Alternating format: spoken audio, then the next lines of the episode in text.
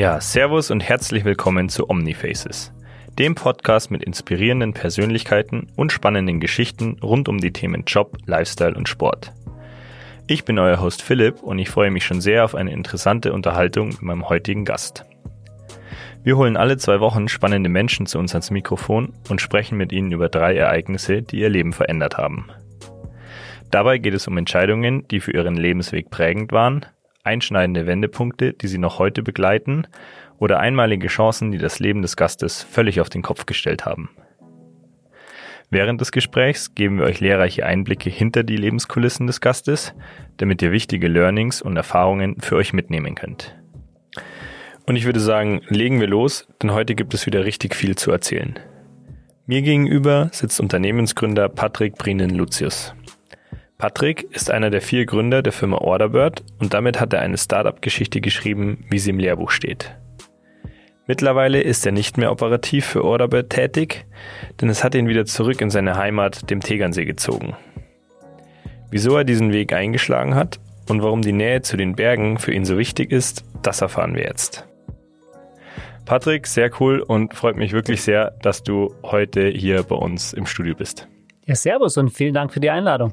Sehr gerne. Damit die Zuhörer dich äh, jetzt direkt auch mal ein bisschen besser kennenlernen, stelle ich doch vorab einmal kurz selber vor, wer du bist, wie alt du bist und was du so machst.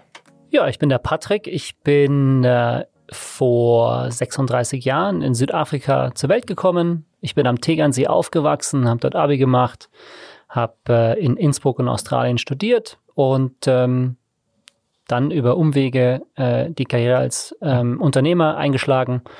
Und äh, jetzt sitze ich vor dir als äh, relativ frisch gebackener Münchner und ähm, äh, bin äh, heute Unternehmensberater, Mentor, ähm, Beirat, Dozent an der Uni und ähm, genieße die Zeit, wieder in Bayern zu sein. Okay, also wir hören schon, du machst äh, relativ viele Sachen und ähm, da wollen wir jetzt auch ein bisschen genauer drauf eingehen. Ähm, man muss aber dazu sagen, wir wollen jetzt hier natürlich kein äh, Startup-Tutorial draus machen.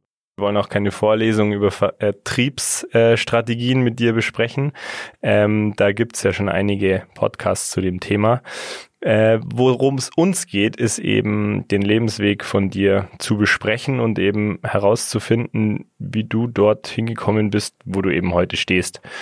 Und da ist Orderbird mit Sicherheit ja ein ziemlich wichtiger oder großer Bestandteil. Deswegen würde ich einmal kurz mit dir das Thema anschneiden und ähm, danach auf ein paar weitere Stationen noch eingehen.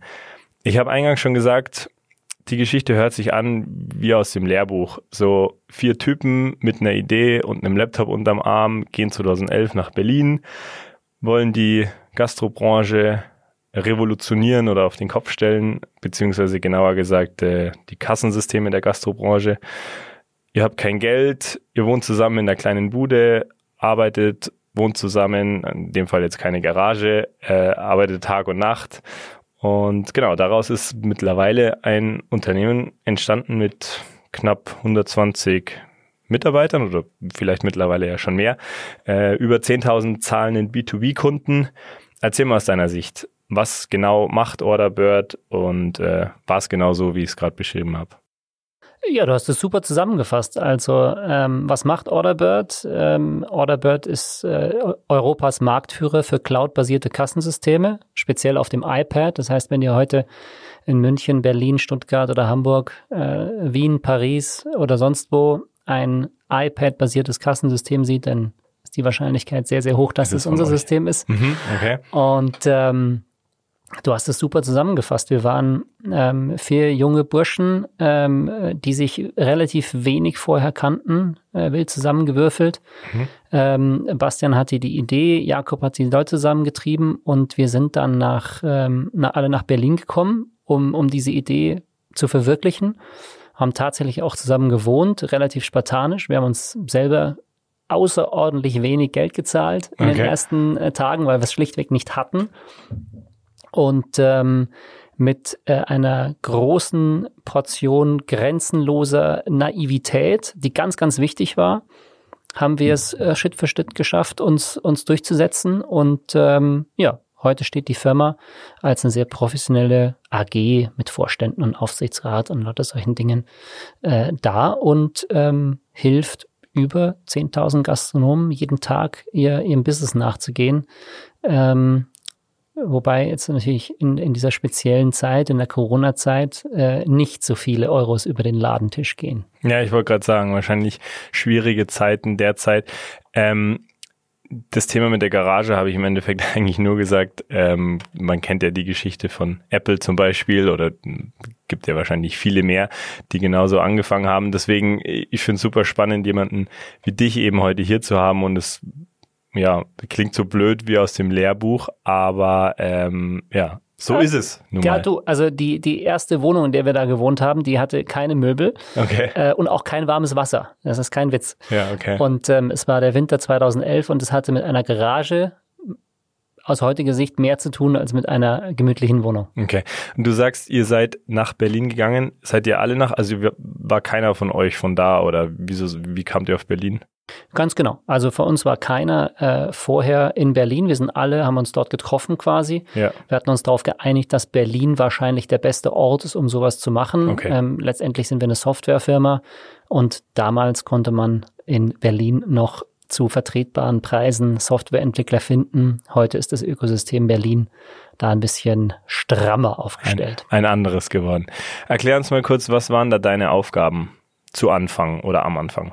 Ich war von Tag eins für Marketing und Sales verantwortlich, wobei du natürlich am Anfang von so einer Unternehmensgeschichte ähm, macht jeder alles und jeder hilft jedem und äh, da gibt's keine Rollenverteilung und über die Jahre, ich meine, ich habe das jetzt zehn Jahre lang gemacht, das ist jetzt äh, knapp zehn Jahre her, dass wir da angefangen haben. Irgendwann wirst du professioneller und hast eine ähm, speziellere genauere Aufgabenverteilung und Rollenbeschreibung und der bin ich dann auch nachgekommen als Vorstand für Marketing und Vertrieb. Okay. Wie kam es dazu, dass du dich dem Thema Vertrieb angenommen hast? Du sagst ja selber über dich, dass du ein Vollblutvertriebler bist. Ähm, wie muss man sich das vorstellen? Verkaufst du einfach gerne oder ähm, ja, wie kam es dazu? Eigentlich wollte ich nur Marketing machen und äh, Vertrieb ist bei mir hängen geblieben, äh, weil es kein anderer machen wollte und weil alle gesagt haben, dass ich das doch so gut könne. Und ähm, ich habe dabei eigentlich erst festgestellt oder gemerkt, dass mir das liegt. Und ähm, ja, es ist auch tatsächlich so, es bereitet mir große Freude, Leuten, Leute davon von etwas zu überzeugen, von dem ich selbst auch überzeugt bin. Okay, also du bist quasi erst zum Vollblutvertriebler geworden. Genau. Okay, weil du, du hast ja ein paar andere Stationen vorher schon durchlaufen, da kommen wir, gehen wir nachher noch ein bisschen genauer drauf ein. Das war ja eben eher so in der Marketing-Richtung. Ähm, aber wie sind die Jungs drauf gekommen, dass du jetzt irgendwie als Vertriebler der Richtige bist? Warst du immer der bestverkaufendste am örtlichen Flohmarkt oder ist dein eBay Power Seller Account irgendwie durch die Decke gegangen oder wie, wie kam es dazu? Es kam wahrscheinlich am ehesten dazu, dass mich die Leute beobachtet haben, wie ich über unsere Idee, über unsere Vision gesprochen habe und wie meine Augen angefangen haben zu leuchten. Und ähm, ich habe es, glaube ich, früh verstanden, auch andere Leute von dieser Idee zu überzeugen oder die auch zu begeistern. Und ich glaube, das ist einer der zentralen Faktoren, die es in diesem Vertrieb zu beherrschen gilt, ähm, dass eben dieser Funke überspringt. Okay, dann gehen wir mal noch weiter und zwar bist du mittlerweile ja dort ausgestiegen, also arbeitest da nicht mehr, hast deine Anteile, soweit ich das weiß, aber noch behalten. Ähm, das heißt, du glaubst offensichtlich auch an das Unternehmen und ähm, gehst davon aus, dass es auch weiterhin noch wächst. Da wollen wir aber nachher noch ein bisschen genauer drauf eingehen und bist jetzt mittlerweile, wie du schon gesagt hast, eben als Vertriebsberater tätig, machst Workshops, hältst Vorträge, Jetzt zum Beispiel zum Thema, das Picky habe ich jetzt einfach so rausgepickt. Ähm, I fucked up, so you don't have to. Also du hast es jetzt auf, zu Deutsch gesagt, verkackt, deswegen müssen wir es nicht tun. Ähm, ist ja mal relativ drastisch dargestellt, weil ja, kann man wahrscheinlich nicht sagen, dass du es verkackt hast, aber du willst den Leuten eben ähm, ja deine Fehler aufzeigen und ihnen sagen, was du falsch gemacht hast, damit sie es eben nicht machen müssen. Kann man das so sagen? Ganz genau. Also ich hatte das große, große Glück, wahnsinnig viel ausprobieren zu dürfen in dem Space, der ja noch relativ neu ist, dieses ganze Thema Software as a Service im B2B-Bereich ähm, ist jetzt nichts, was es schon irgendwie Jahrhunderte gibt, sondern ähm, das sind, das ist eine relativ neue ähm, Herangehensweise an so ein Businessmodell. Und ich hatte das große Glück, ähm, früh bei einer tollen Idee dabei sein zu dürfen und das Unternehmen groß machen zu dürfen. Wir haben äh, über 36 Millionen Euro Risikokapital aufgenommen und das auch verbraten. Und okay. ähm, dabei habe ich eben wahnsinnig viel Fehler machen dürfen, wahnsinnig viel lernen dürfen. Und meine Mission heute als Unternehmensberater oder als Keynote-Speaker oder als Dozent an der Uni ist es, ähm, dieses Wissen, das ich sammeln durfte, diese, diese Lernkurve weiterzugeben, um und hoffentlich anderen Leuten dabei zu helfen, eine schnellere Lernkurve hinzubekommen durch mein Know-how, durch meine Erfahrung, durch meine Fehler, die ich schon gemacht habe, damit sie es ähm, nicht machen müssen, weil wäre ja schade, wenn, wenn, wenn meine Fehler, die gemacht wurden, nochmal gemacht werden. Okay, also Wissen weitergeben und äh, ja, funktioniert scheinbar. Ja, es macht mir großen Spaß. Es ist eine Passion, die ich habe. Ähm, genau, nicht nur, nicht nur im Business-Umfeld, sondern ich bin zum Beispiel auch Kitesurf-Lehrer und, mhm. und habe irgendwie große Freude, meinen, meinen Freunden das Wissen weiterzugeben, zum Beispiel. Ja, okay. Ähm, aber jetzt so, um mal ein Key Learning noch rauszupicken aus äh, ja, deiner Zeit oder als von dir als Vertriebsprofi, ähm, was ist besonders wichtig, beziehungsweise was hast du damals vergeigt, wenn man das so sagen darf? Eine Sache, wenn man, wenn wir eine Sache rauspicken. Es ist ein zweischneidiges Schwert. Ich glaube, den größten Fehler, den ich damals gemacht habe, ist, ähm, wir haben zu viel Ja gesagt und zu wenig Nein. Das heißt, ähm, die, die gesunde Portion Naivität, die du brauchst, um zu sagen, ja, wir schaffen das, ähm, die ist wichtig, aber auf der anderen Seite darfst du dir auch keine Kunden ins Haus holen, deren Problem du nicht besser lösen kannst als die anderen. Das heißt also, du musst wirklich darauf achten, dass du, wenn du einen Kunden von deiner Lösung überzeugst, dass du auch wirklich weißt, dass du den happy machen kannst. Und wenn du ihn nicht happy machen kannst, dann muss er woanders happy äh, werden. Und ähm, ich glaube, das war so eine, so eine Lernkurve gerade am Anfang unserer Karriere, die wir machen mussten, weil wir einfach, wir waren so begeistert. Wir, wir sind einfach rausgegangen und wir wollten einfach jeden von, von, unser, von unserem System, von unserer Lösung äh, begeistern und beglücken und ähm, sind da so ein bisschen über uns selber gestolpert. Aber weißt du, auf der anderen Seite ist es auch wichtig, dass man, dass man Gas gibt und motiviert ist und sich einfach denkt, ja, wir schaffen das, anstatt nur die, die Zweifel zu sehen und ich bin mir nicht sicher und so. Also es ist ein, es ist eine Balance, aber das war schon eine meiner Key Learnings. Also nur Kunden reinholen, von denen man überzeugt ist, dass man sie wirklich glücklich machen kann. Okay, und auf der anderen Seite, wenn du diese Fehler nicht gemacht hättest, könntest du wiederum ja nicht das tun, was du heute tust. Vielleicht, ja, ganz genau. Also ähm, everything happens for a reason. Okay. Du hattest eine Sache gerade angesprochen, ähm, Thema Fokus, also nicht jeden Kunden mitzunehmen und jeden Kunden glücklich zu machen, in Anführungszeichen. Ähm, geh da vielleicht mal noch genauer drauf ein. Also du hast gesagt, es ist eben, genau, du, du kannst es nicht jedem recht machen oder du kannst nicht jeden glücklich machen. Ist es so ein bisschen das Thema Fokus, dass man eben diese Vision nicht verlieren darf, um eben dann auch schnell weiterzukommen?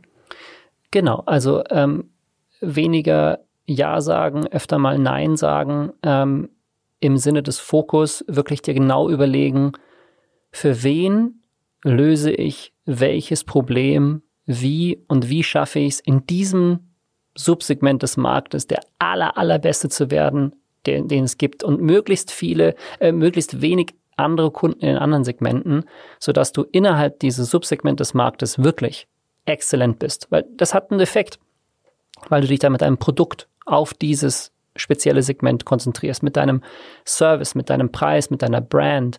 Und dann kannst du es schaffen, relativ schnell und relativ smart in einem, sagen wir mal, relativ kleinen Segment eine absolut dominierende Kraft zu werden, eine, eine, eine Nummer zu werden, ja. Und ja. aus dieser Position der Stärke heraus schaffst du es dann viel leichter, andere benachbarte Segmente anzugreifen, weil du, weil du extrem viel gelernt hast und du hast auch den, das Vertrauen des Marktes aufgebaut, anstatt frühzeitig breit reinzugehen und zu sagen, ich kann alles. Ja, das ist nämlich wahrscheinlich nicht wahr. Okay, also nicht alles ein bisschen machen, sondern lieber paar wenige Sachen, aber die dafür richtig. Perfekt zusammengefasst. Okay, dann haben wir das schon mal gelernt. Ähm, ich habe vorab gesagt, äh, ihr habt Tag und Nacht gearbeitet, 24-7, habt zusammen gewohnt, habt zusammen äh, ja, gelebt, gegessen, gearbeitet. Geht's nur so oder würdest du im Nachhinein sagen, man hätte das vielleicht auch irgendwie ein bisschen anders lösen können am Anfang? Wenn ich jetzt zurückschaue, weiß ich, dass das einer unserer Erfolgssäulen war. Ohne Frage. Wir waren viermal Single. Stimmt nicht, Arthur hatte äh, schon eine Frau ähm, und ähm, war aber auch in Berlin, während seine Frau noch in Frankfurt war. Und wir haben uns 24 Stunden auf dieses Projekt konzentriert. Für deutlich länger als zwei Jahre. Tag und Nacht. Okay. Montag bis Sonntag. Und ähm, wir haben zusammen gefrühstückt, Mittagessen, Abendessen. Wir haben alles zusammen gemacht und es gab für uns nichts anderes als das. Und das ist natürlich äh, unschlagbar, ja.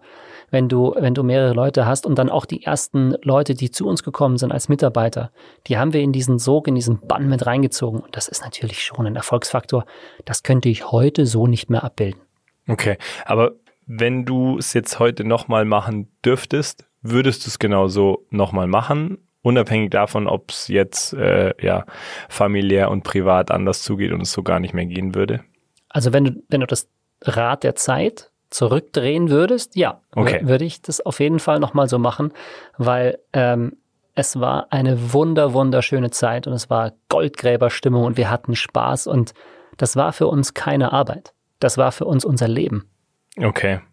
Ja, das klingt mega spannend, wenn du das so erzählst und deine, ich bin ja der Einzige, der dich gerade sieht, deine Augen dabei funkeln, wie du das äh, mir eben beschreibst. Jetzt gehen wir mal einen Schritt weiter und zwar haben wir jetzt über Orderbird ja schon eine Weile gesprochen. Wir werden gleich auch nochmal auf das Thema und auf das Kapitel in deinem Leben eben zurückkommen. Aber da gibt's auch noch ein paar andere Stationen in deinem Leben, über die wir jetzt eben sprechen wollen, die dazu geführt haben, wo du eben heute stehst. Und du hast uns, wie jeder unserer Gäste, eben auch drei Ereignisse mitgebracht, über die wir jetzt mit dir sprechen wollen. Genau, wie ich gerade schon gesagt habe, es geht eben im, um Erfahrungen, die eben deinen Lebensweg geprägt haben und dich dorthin gebracht haben, wo du heute stehst. Und du hast als erste Geschichte äh, mir folgende mitgebracht, und zwar als du zwölf Jahre alt warst, wurde der Hof von deiner Familie verkauft. Patrick, erzähl mal, was hat's damit auf sich? Also ich bin am Tegernsee aufgewachsen, ganz konkret auf einem Hügel, der den gesamten Tegernsee ähm, überblickt. Und ähm, das war ein wunderschöner Bauernhof, so eine L-Form mit einem Bienenhaus und äh, einer Kegelbahn und einem Hausmeisterhaus und einem Wald und einem Weiher und einem eigenen Berggipfel und mit Kühen, Schafen und Pferden auf der Weide und mit Himbeeren und Birnen und Äpfeln und also wirklich so bilderbuchmäßig, wie du es dir vorstellst, so Heidi-Style, ja. Wie man sich's vorstellt. Äh, ja. Ist brutal. Also äh, das kann man sich, äh, man, äh, es ist wirklich so, wie äh, so wie man das zeichnen würde. Ja wenn man einen völlig übertriebenen amerikanischen Film über die bayerische äh, Kultur machen würde. Ähm, und ähm, ich bin da oben aufgewachsen, ich bin zur Grundschule gegangen und ähm, dann gab es einen Erbstreit und ähm, dieser Hof musste relativ zügig dann verkauft werden. Meine Mutter wollte den Hof unbedingt halten, zwei andere Familienmitglieder ähm, wollten äh, lieber das Geld, kannst du dir vorstellen, so eine Immobilie am Tegernsee mit sehr viel Grund und so. Ja. Ähm, das ist, äh, das ist irgendwie ein, ein, ein großer Batzen und ähm, genau, dann habe ich äh, ehrlich gesagt innerhalb von kürzester Zeit alles verloren, was ich hatte, so als zwölfjähriger Bube, ja. Also ich bin größtenteils bei den Hausmeistern aufgewachsen, die haben sich um mich gekümmert. Okay. Ähm, äh, tagsüber, meine Mutter hat in München gearbeitet, äh, äh, Vollzeit, ähm, sie war alleinerziehend. Und ähm, durch diesen Wegfall des Hofes ähm, habe ich meine mein Heimat, meine, mein, mein Elternhaus verloren, ja, also der Ort, an dem ich lebte und ähm, auch meine Freizeitfaktoren, weil ich war ziemlich alleine da oben, ja. ähm, weil es ins Tal doch irgendwie 40 Minuten Fußmarsch war und ähm, ich, mein, mein Lebensmittelpunkt war da oben und meine Mutterfigur, meine Vaterfigur, die beiden Hausmeister, ähm, die waren auf einmal nicht mehr da Und ähm, das war ein sehr einschneidendes Erlebnis äh, für mich damals. Okay. Wo seid ihr danach dann hingezogen, beziehungsweise wie ging es dann weiter? Meine Mutter hat sich dann ein kleines Haus, auch in Tegernsee, aber weiter unten, ja. also relativ in, in, in Seenähe, äh, gekauft. Und dort bin ich dann auch aufs Gymnasium gegangen. Ähm, es war auch die Überlegung, ob wir nach München ziehen. Da habe ich mich mit Händen und Füßen äh, natürlich gewehrt. Ich wollte okay. auf jeden Fall bei meinen Freunden in Tegernsee bleiben. Genau. Und ähm, seit diesem Moment traue ich eigentlich diesem Ort, diesem Gefühl, dieser heilen Welt, traue ich hinterher. Und äh, diese Trauer war mitunter auch sehr stark und okay. ähm, sehr einschneidend. Und ähm, der Grund, warum ich das heute erzähle, ist, ist, weil das meine Triebfeder war für extrem lange Zeit. Es war meine Triebfeder, äh, durchs Abi zu kommen. Es war meine Triebfeder, äh, zu studieren, Sprachen zu lernen, im, in meinem ersten Praktikum ehrgeizig zu sein, weil um die Brücke zu bauen zu meinem, zu meiner Rolle als Unternehmer. Ich habe meine Mutter gefragt, was muss ich tun, damit wir den Hof zurückkaufen können? Und meine Mutter hat mich angeschaut wie ein Auto und hat gesagt, ja, äh, das, das ist sehr schwer. Ja. Ich so, ja, aber ich will das unbedingt schaffen. Es ist mein Lebensziel. Es gibt nichts, was ich stärker will in meinem Leben. Sagt sie, ja, also derjenige, der das gekauft hat, war ein sehr, sehr erfolgreicher Unternehmer. Okay. Und ähm, der hat, der hat das, das, der hat das Geld aufbringen können, um, um so eine tolle Immobilie zu kaufen. Und dann, das war für mich dann irgendwie so diese, diese, diese völlige Klarheit, ja gut, dann muss ich erfolgreicher Unternehmer werden. Also dieser Antrieb, dass du gesagt hast, um irgendwann diesen Hof wieder zurückzukriegen, musst du einfach so erfolgreich werden und das hast du von Anfang an mitgenommen. Dürfen wir die Geschichte schon auflösen? Gibt es den Hof wieder? Hast du es geschafft oder hast du dich mit dem Gedanken oder mit der Tatsache abfinden können und wohnst jetzt trotzdem wieder irgendwo sehr schön, vielleicht woanders? Wir wohnen wunderschön am Gärtnerplatz in München äh, in einer Mietwohnung. Also ähm, ich bin noch nicht Großgrundbesitzer ähm, und für mich hat der ähm, hat mehr dieser Hof im Speziellen auch gar nicht mehr so die zentrale Bedeutung in meinem Leben, sondern ich habe verstanden, dass der Hof für ein gewisses Gefühl steht, ja. für eine gewisse Geborgenheit, für eine gewisse Harmonie, für eine gewisse heile Welt. Und ähm, das ist nach wie vor einer meiner zentralen Ziele in meinem Leben und auch einer der zentralen Gründe, warum ich äh, wieder hier in Bayern bin. Okay, aber irgendwo auch eine ironische Geschichte dagegen, wo du dich als Kind gewehrt hast, nämlich nach München zu gehen, da bist du jetzt am Gärtnerplatz mitten in der Stadt und hoffe, du findest es schön da. Genau, absolut. Also für mich ist ähm, München die Stadt in der Nähe der Alpen im Allgemeinen und Tegernsee im Speziellen.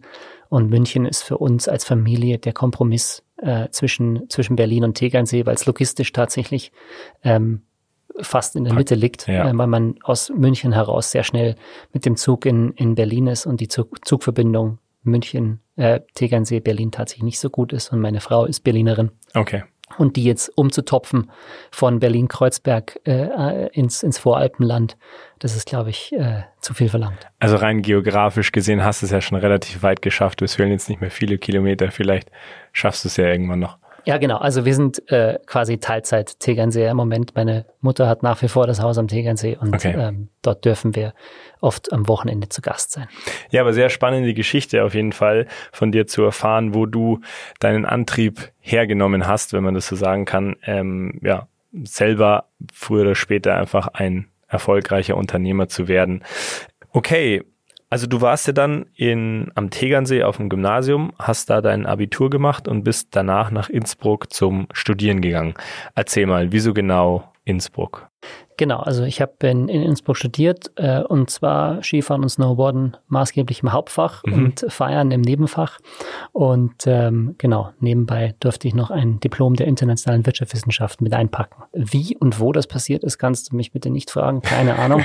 Gelernt habe ich nichts. Ähm, okay. Fachlich zumindest äh, kann man wirklich so festhalten, aber ähm, sozial habe ich sehr viel gelernt. Also es wird tolle, tolle Freunde kennengelernt, gelernt, sich zu organisieren, wer weiß was, äh, wie kommt man an welche Unterlagen, äh, wer kennt welchen Prüfer, wie muss man sich da durchmogeln, dass man da möglichst äh, aufwandfrei durch seine Scheine kommt. Und ähm, genau, währenddessen habe ich auch bei Siemens in München gearbeitet, ähm, im, im B2B-Vertrieb äh, zum ersten Mal.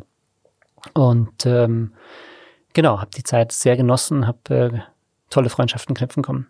Also viele Innsbrucker Studenten werden jetzt wahrscheinlich grinsen. Ich kenne ja auch ein paar.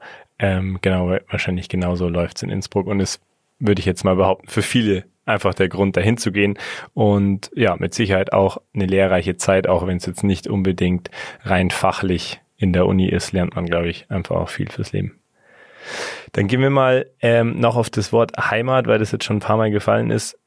Der Begriff Heimat gibt's ja eigentlich nur in der deutschen Sprache, richtig? Also das ist ja eigentlich ein rein deutsches Wort. Es ist nicht das Zuhause, sondern es ist die Heimat. Ist das für dich sowas, wo du sagst, so, genau das ist der Grund, warum du auch wiederum jetzt zurückgegangen bist an den Tegernsee, weil die Heimat, egal ob das jetzt dieses eine Haus oben am Berg oder einfach die Tatsache in Süddeutschland, die Nähe zu den Bergen ähm, zu sein, dass das einfach wichtig ist für dich. Absolut. Also ich glaube, für mich ist Heimat tatsächlich weniger ein Ort als ein Gefühl. Ich habe auch etwas länger dafür gebraucht, das zu kapieren. Aber ähm, tatsächlich habe ich dieses Gefühl eben in dieser Region und wenn man in der Natur ist und ähm, das ist eine, das ist ein Gefühl, aus dem ich enorm viel Kraft schöpfe und äh, ja, genau. Deswegen ist das Gefühl Heimat für mich ein extrem wichtiges. Okay. Bevor du dann nach Berlin gegangen bist, um eben Orderbird zu gründen, gab es noch eine Station zwischendrin und zwar die Agentur Pascha und Heinz in München, wo du nach deiner Zeit in Innsbruck, wo du ja, wie wir schon gelernt oder gehört haben, viel Sport gemacht hast, dich auch viel mit Sportbrands beschäftigt, kann man das so sagen? Fass vielleicht einmal kurz zusammen, was du da gemacht hast. Genau, also ganz kurz davor war ich noch ein Jahr lang in Sydney, mhm. habe da auch studiert und eine Firma gegründet, die wir dann an einen Radiosender verkauft haben und dann bin ich wieder zurück ähm, nach äh, München in dem Fall. Okay. In eine Sportmarketingagentur in München und ähm, habe dort eigentlich angefangen als Praktikant, ja, absolut korrekt, genau. Und ähm, habe mich sehr gut dann mit dem Agenturchef Reinhard verstanden, der mich äh, glücklicherweise ähm, augenblicklich unter seine Fittiche genommen hat. Und ähm, ich habe dann relativ bald den Schreibtisch neben seinem Schreibtisch bekommen und durfte dann mehrere Jahre an seiner Seite Werbekampagnen für Sportfirmen äh, machen.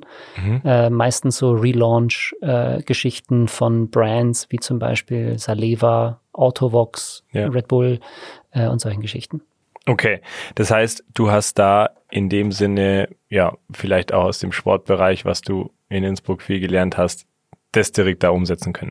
Genau, das war damals ja auch absolut meine, meine primäre äh, Leidenschaft, ähm, der Sport am Berg und dann natürlich eine, eine Agentur zu finden, die nahezu ausschließlich Kunden in dem Bereich hat, mit Dynafit, mit Adidas Eyewear, mit, mit Autovox und wie sie alle heißen, war natürlich für mich irgendwie total ein Traum. Ja, also mein Beruf war es dann, auf Fotoshootings zu gehen mit äh, meinem, mit meinem äh, guten Freund Hansi Heckmeier und ähm, äh, am Berg zu sein und ähm, ja, das meinen Beruf nennen zu dürfen, war natürlich ein absoluter Traum. Okay, also der Fit war, hätte nicht besser sein können.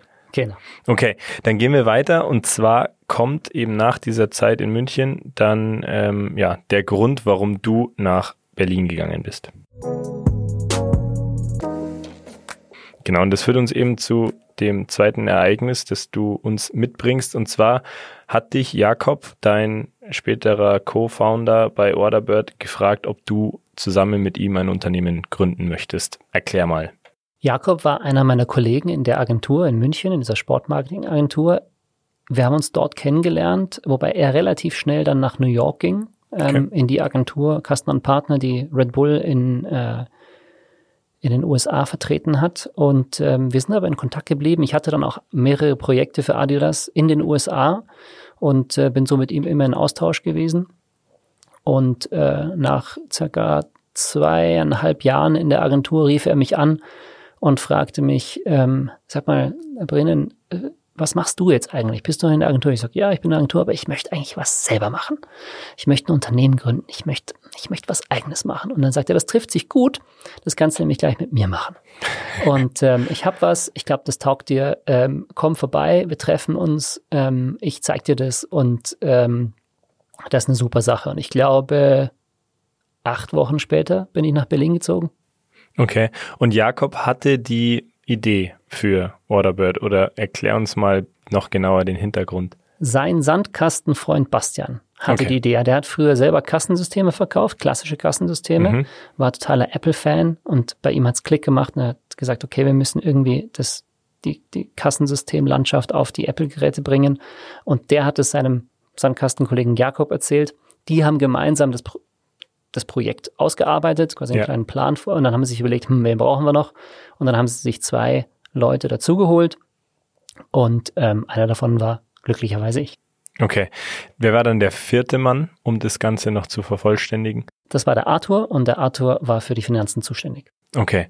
Das heißt, deine Zeit bei Pascha und Heinz in der Agentur war eigentlich genau das, was du machen wolltest und du hast aber dann irgendwann gemerkt, okay, es muss irgendwie muss es weitergehen oder vorwärts gehen oder was war der Grund für dich, dass du eben aufgrund des Anrufs von deinem Freund Jakob gesagt hast, okay, ich bin am Start, ich ziehe nach Berlin? Ja, wie vorhin schon ähm, beschrieben, hatte ich diese innere Triebfeder, diesen, diesen irrsinnigen Wunsch danach, was Großes zu machen, was selber zu machen, Unternehmer zu sein. Und das ist natürlich in so einer Agentur als Angestellter überhaupt nicht möglich. Und meine Gedanken haben sich die ganze Zeit darum gespinnt, was kann ich machen? Wo, wo kenne ich mich gut aus? Was, was kann ich machen mit, mit irgendwie, irgendwie Filmproduktion oder Sportmarketing oder irgendwie so? Und es kam nicht zurecht. Und dann kam diese Idee, von meinem, von meinem Freund Jakob eigentlich gerade recht, ja. Und dann habe ich mir das angehört und habe für mich festgestellt, oh, das kann richtig groß werden. Damit kannst du richtig erfolgreich werden. Und das hat mich total angefixt. Und dann habe ich gesagt, ja klar, das müssen wir versuchen. Okay, also dann hat diese die Größe, die oder dieses Potenzial, das du da gesehen hast, auf jeden Fall überwiegt im Vergleich zu dem, was du vorhin beschrieben hast, mit deinem guten Kumpel auf Fotoshootings unterwegs zu sein, am Berg unterwegs zu sein, wahrscheinlich mit hübschen Mädels äh, bei Fotoshootings irgendwo am Berg zu stehen, war dann auf einmal gar nicht mehr so interessant. Genau, also im direkten Vergleich. Ich hatte das ja dann auch schon äh, irgendwie gemacht und äh, die Industrie kennengelernt, die Sport, äh, die Sportindustrie, die ist ja auch sehr speziell. Und ähm, mir ist dann klar geworden, was meine Prioritäten sind. Und wenn ich meine Top-Priorität damals noch top erfolgreich werden, Unternehmer werden, wenn ich das weiter verfolgen will, dann darf ich diese Chance nicht vorüberziehen lassen. Muss das machen, okay. Ich frage nur deswegen so genau, weil so auf den ersten Blick ist jetzt vielleicht ein, ohne dir jetzt irgendwas unterstellen zu wollen, aber ein Kassensystem für die Gastro nicht ganz so sexy wie draußen unterwegs zu sein und das sehe ich genauso. am Berg zu sein. Also Siehst ich, du genauso? Sehe ich okay. genauso, ja. Also ich meine, ich, ich mache für mein Leben gerne, bin ich gerne am, am im Wasser oder am Berg. Und äh, das ist, das ist das, was mir Spaß macht, ja. Aber ähm, ich habe damals den, den, die Triebfeder Erfolg eben vor den Spaß gestellt. Okay, dann gehen wir weiter und zwar hast du uns noch ein drittes Ereignis mitgebracht. Und zwar springen wir jetzt ein bisschen in der Zeit. Ähm, wir haben ja die Anfangsphase von Orderbird und das ganze ja, Start-up-Tum, so wie man sich es eben im Bilderbuch vorstellt, ja schon besprochen. Die dritte Geschichte, die du uns mitgebracht hast, ist ähm, die Tatsache, dass deine damalige Freundin, die Theresa, deine heutige Ehefrau, unerwartet schwanger wurde. Ähm, ja, das hat ja wahrscheinlich auf einen Schlag ziemlich viel verändert. Patrick, erzähl mal.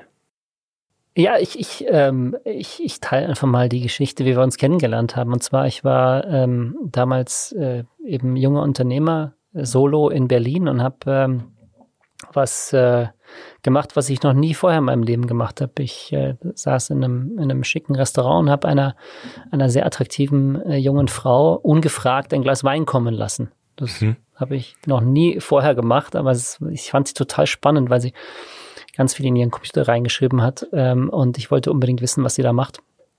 Und ähm, dann hat sie mich 100% ignoriert. Dann bin ich hin und habe hab sie gefragt, was sie denn da schreibt. Und äh, das war die, das war die, das war der Anfang dieser, dieser Geschichte mit, mit Theresa, die heute meine Frau ist.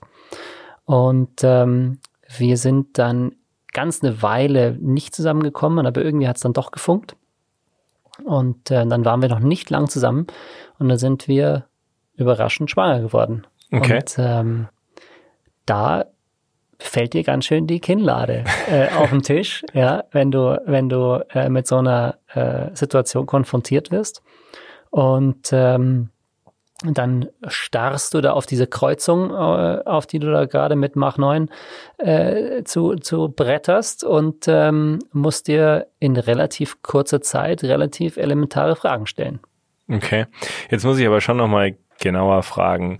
Die, sie hat dich ignoriert am Anfang, obwohl du ihren Wein bestellt hast und konntest du deine Vertriebsskills in dem Fall nicht nutzen, dich selber quasi ihr zu verkaufen. Erklär uns das mal genauer, was da, was, was da schiefgelaufen ist. Achso, nein, sie hat mich nur so lange ignoriert, ähm, wie sie mich nicht sah. Weil was ich okay. damals noch nicht wusste, sie ist extrem kurzsichtig. und ich saß am anderen Ende des Raumes und sie wusste nicht, wo es herkommt. Und sie hat auch nicht gesehen, dass ich ihr äh, gewunken hatte. Und deswegen bin ich dann zu ihr hin und habe mich vorgestellt und ähm, ich glaube, zwei Wochen später war sie dann auf meinem Geburtstag äh, eingeladen und ähm, hat dort auch meine Freunde kennengelernt. Okay. So macht die ganze Geschichte natürlich Sinn. Erzähl mal, nur um das zeitlich einzuordnen, wann war das ungefähr, beziehungsweise wie weit wart ihr damals mit Orderbird? Das war im, das war so nach drei Jahren Orderbird, das dürfte, ja, so in, nach zwei, drei Jahren gewesen sein. Okay. Also noch relativ, da war noch alles relativ jung und wild. Okay, also du sagst, du bist dann mit Mach 9 eben auf diese Kreuzung zugebrettert. Erzähl mal weiter, wo bist du abgebogen? Hast du die Handbremse gefunden? Bist du einfach drüber geschossen oder wie hast du es gemacht? Ja, da gibt's ja dann links oder rechts. Also ähm, du musst dir also die Frage stellen, ähm, gehst du da eine Verbindung ein, die bis wahrscheinlich und hoffentlich ans Ende deiner Tage reicht, ja? Also ähm, man sagt ja immer so, dass die Entscheidung zu heiraten so das Ding ist, was bis das der Tod euch scheidet. Ja. Aber äh, wie du sicherlich weißt, ähm, geht ein großer Prozentsatz der Ehen äh, in die Brüche und wird geschieden. Vor allem Kind kann man sich nicht scheiden lassen. Ja, und ähm, das, du stellst dir also selber die Frage, siehst du das, siehst du dann einen positiven Ausgang dafür, dass du mit dieser Frau und äh, für den Rest deines Lebens verbunden sein wirst, ja. Und ähm, das ist das, was man im Business eine High-Risk, High-Return-Strategie nennt. Okay. Ähm, und äh, wenn man sich eben noch nicht so lange kennt, und ich habe riesen Glück gehabt, ja. Ich habe die richtige Entscheidung getroffen. Ich habe mich auf mein Bauchgefühl äh, verlassen, weil mein Verstand hat gesagt, ähm, nimm die Füße in die Hand und renn. Ja. Äh, du bist Unternehmer, du hast keine Zeit für sowas, du kennst die Frau kaum.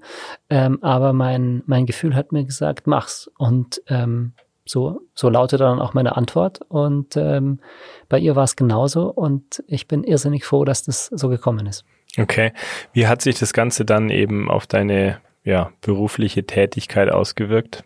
Mein Verstand hat damals gedacht, oh, das wird jetzt total Katastrophe, jetzt kannst du nicht mehr Tag und Nacht arbeiten ähm, und du wirst sicherlich als Unternehmer irgendwie zurückstecken müssen.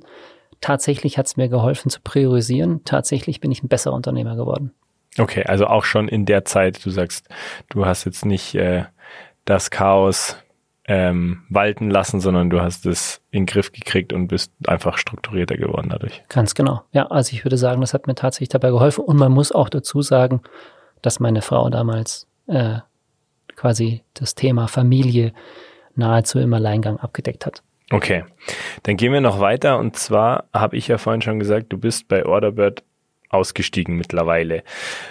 Erklär uns mal, was dafür der Grund war. Ich habe so ein paar, äh, ja, in meiner Vorbereitung ja schon ein bisschen was gelesen. Mir ist das Wort Heimweh ab und zu mal über den Weg gelaufen. Erzähl uns mal, was da der Grund war, beziehungsweise ob das Thema Heimweh vielleicht ein bisschen damit reinspielt.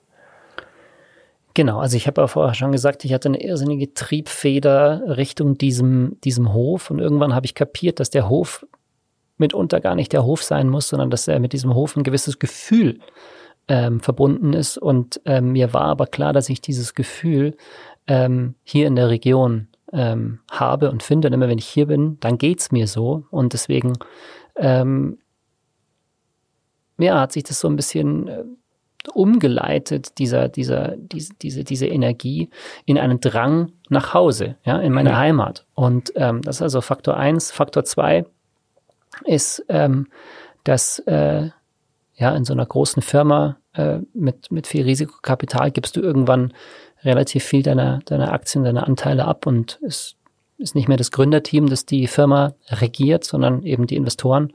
Und ähm, ja, einige Investoren waren höchstgradig unprofessionell und ähm, haben sich nicht so verhalten, wie ich das von ihnen erwartet hätte.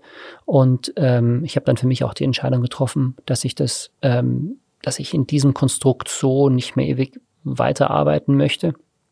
Und äh, ein dritter Grund war, dass sich ein, ein Zeitfenster einfach final geschlossen hat. Mein, mein Sohn ist, ist sieben Jahre alt geworden und dann heißt das in Deutschland Schulpflicht.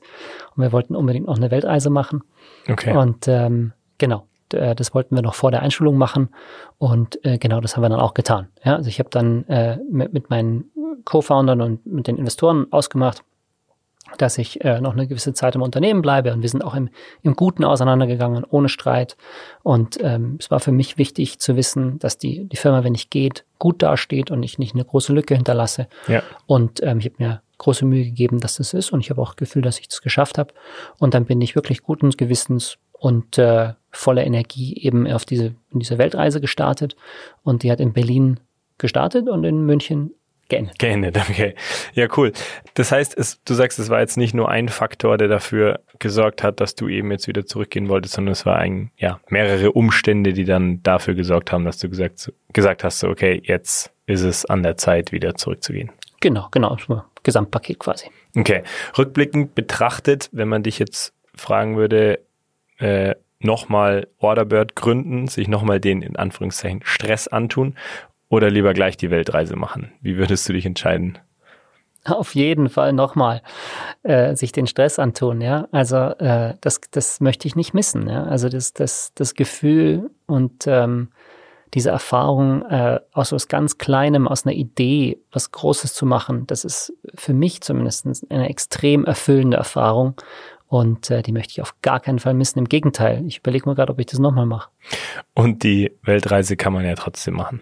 Das kann man tatsächlich immer machen. Ja, also es ist alles eine Frage des Mindsets und ähm, natürlich redet man sich ein, dass ganz viel nicht geht, aber die Tatsache ist, dass wenn du es wirklich willst, dann geht's auch. Du bist ja genau das beste Beispiel dafür. Du hast es ja genauso gemacht. Wenn man dich jetzt fragt, äh, so ein Tag heute oder generell ein Tag am Berg, ein Tag am See, wie viel ist es jetzt wert für dich? Beziehungsweise, wenn du dir überlegst, die Jahre, in denen du in, böse gesagt, in Berlin gesessen bist und ähm, jetzt wieder die Chance hast, eben ja, in deiner Heimat am Berg unterwegs zu sein, wie viel ist dir das wert? Ja, das ist mir ganz viel wert. Also ähm, das hatte natürlich auch gewisse finanzielle Konsequenzen für mich, äh, aus dieser Firma auszusteigen. Und ähm, die habe ich ganz bewusst getroffen und habe mich eben für die Heimat und für die Natur und für dieses Gefühl entschieden und ähm, weniger für den, den finanziellen Reward, den man bekommt, wenn man so einen Vertriebsvorstand-Job macht. Okay, ja genau, damit hast du im Endeffekt ja eh schon meine bisschen unvollständige Frage beantwortet.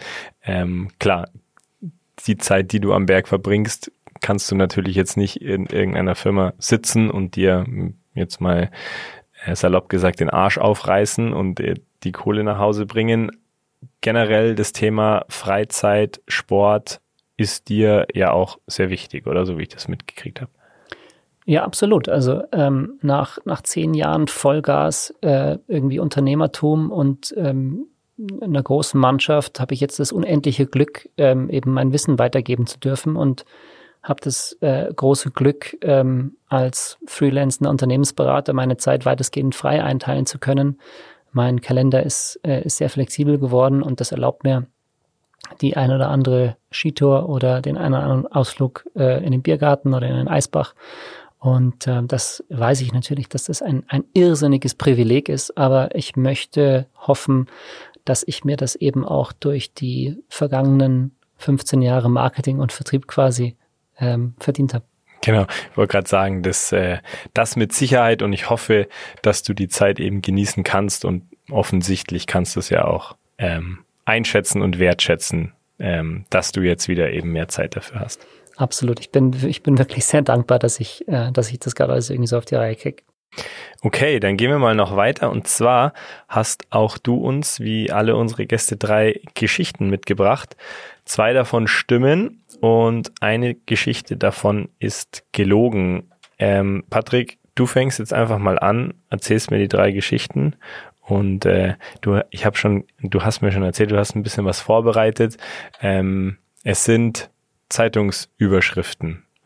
Was steht denn da so in der Zeitung über dich? Also ich habe dir heute äh, drei Titelseiten des Lokalteils der, der, der Zeitung mitgebracht. Ah, Titelseite gleich, okay. Hm, okay, ich bin gespannt. Ähm, mit, äh, mit kleinen Artikeln Ja. und ähm, in, in, ja, eine war gar keine Titelseite. Okay, ich versuche rauszufinden, welche. Also, Schieß Äh, los. Headline Nummer eins: Nach Hafenfest. Chinesische Sch- Dschunke spurlos verschwunden. Am Sonntagmorgen, als die große Bodden-Klassikregatta starten sollte, staunte der Besitzer der alten, dreimastigen chinesischen Dschunke. Nicht schlecht. Sein Boot war spurlos verschwunden. Die Polizei fand es am gleichen Mittag dilettantisch vertaut am 60 Kilometer entfernten gegenüberliegenden Ufer des Bodden. Schlagzeile Nummer zwei. Gleitschirmflieger im Tegernsee gestürzt, Großeinsatz der Wasserpolizei und Wasserwacht. Als am frühen Morgen des vergangenen Samstags das Telefon der Polizeidienststelle Bad Wiessee klingelte, musste der diensthabende Beamte direkt nochmal nachfragen. Die aufgeregte Seniorin aus Bad Wiessee beschrieb einen hilflos im Tegernsee treibenden Gleitschirmflieger. Erst als die Wasserwacht beim vermeintlichen Opfer mitten im Tegernsee ankam, wurde klar, dass Absicht dahinter steckte. Ein junger Tegernseer versuchte sich mit dem zum Sonnenaufgang typischen Südwind bei einem neuartigen Sport namens Kitesurfing. Dabei lenkt man einen großen äh, Lenkdrachen äh, und lässt sich mit einem Surfbrett dahinter herziehen. Herr Meier von der Polizei Bad Wiessee vereinbarte mit dem jungen Sportler, dass er in Zukunft telefonisch Bescheid geben sollte, bevor er ins Wasser bzw. in die Luft ging. Schlagzeile Nummer drei. Carlsson vom Dach. Großeinsatz der Bergwachten Rotter, Egern und Schliersee. Am ersten Tag des Jahres war die Bergwacht direkt mit einem Einsatz gefordert. Ein junger Mann musste vom Baumgarten gerettet werden, der von einem Dach einer Hütte gestürzt war. Der Helikopter in München konnte nicht we äh, starten wegen Nebel. Der in Österreich war mit einem Waldbrand beschäftigt. So mussten ca. 25 Männer und Frauen der Bergwacht den 32-Jährigen von der Baumgartenschneid in einer Rettungsaktion, die über vier, die ca. vier Stunden dauerte, ins Tal befördern. Okay.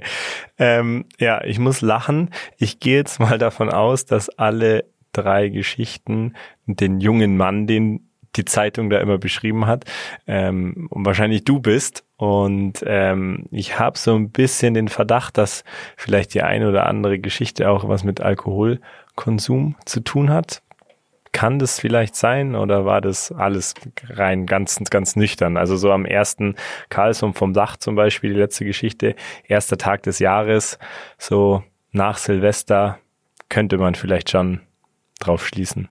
Na, das kann ich mir nicht vorstellen. Kannst du dir nicht vorstellen. Okay, aber darum geht's ja auch überhaupt gar nicht. Ich bin jetzt wiederum dran zu erraten, äh, was stimmt und was gelogen ist. Also mir kommen zwei Sachen ein bisschen spanisch vor. Ähm, gut, das mit dem Kitesurfen finde ich ziemlich lustig, weil das die alte Dame, das ist wahrscheinlich schon ja ein paar Jahre her, oder? Das ist, ähm, so leicht lasse ich mich nicht ins Boxhorn jagen.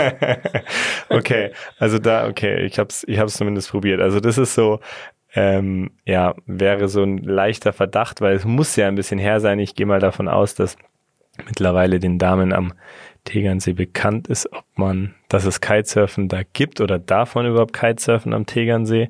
Das wäre so eine Vermutung. Die Geschichte mit diesen 60, dass das die Dschunke am Bodden, welcher Bodden war denn, wo war denn das überhaupt? Bodden ist eine, ein Bereich der Ostsee. Okay, Es ist also so eine, so eine, so, ein, so eine Art See in der Ostsee. Ja, okay, also das ist okay. Mhm. Ähm, 60 Kilometer in einer Nacht finde ich ganz schön weit, aber gut, vielleicht war das, hatte ja schließlich drei Masten, war ja bestimmt flott, das Boot. Ähm, das wäre auch so eine Vermutung. Mm, Carlsson vom Dach am ersten Tag des Jahres ein Waldbrand in Österreich, das kommt mir auch irgendwie ein bisschen spanisch vor. Mitten im Winter, wenn du sagst, es hatte Nebel und der Hubschrauber konnte nicht starten. Also irgendwie finde ich die alle so ein bisschen komisch, die Geschichten, äh, weil so die eine oder andere Kleinigkeit nicht ganz stimmen könnte.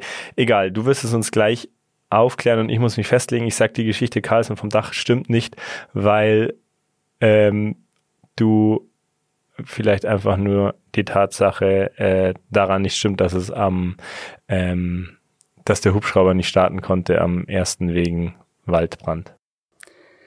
Ja, da liegst du daneben. also Schade. der einzige Fehler tatsächlich an den drei Geschichten ist, dass die Geschichte vom Kitesurfen nicht in der Zeitung stand, aber äh, tatsächlich sind alle drei Sind Geschichten alle drei so passiert.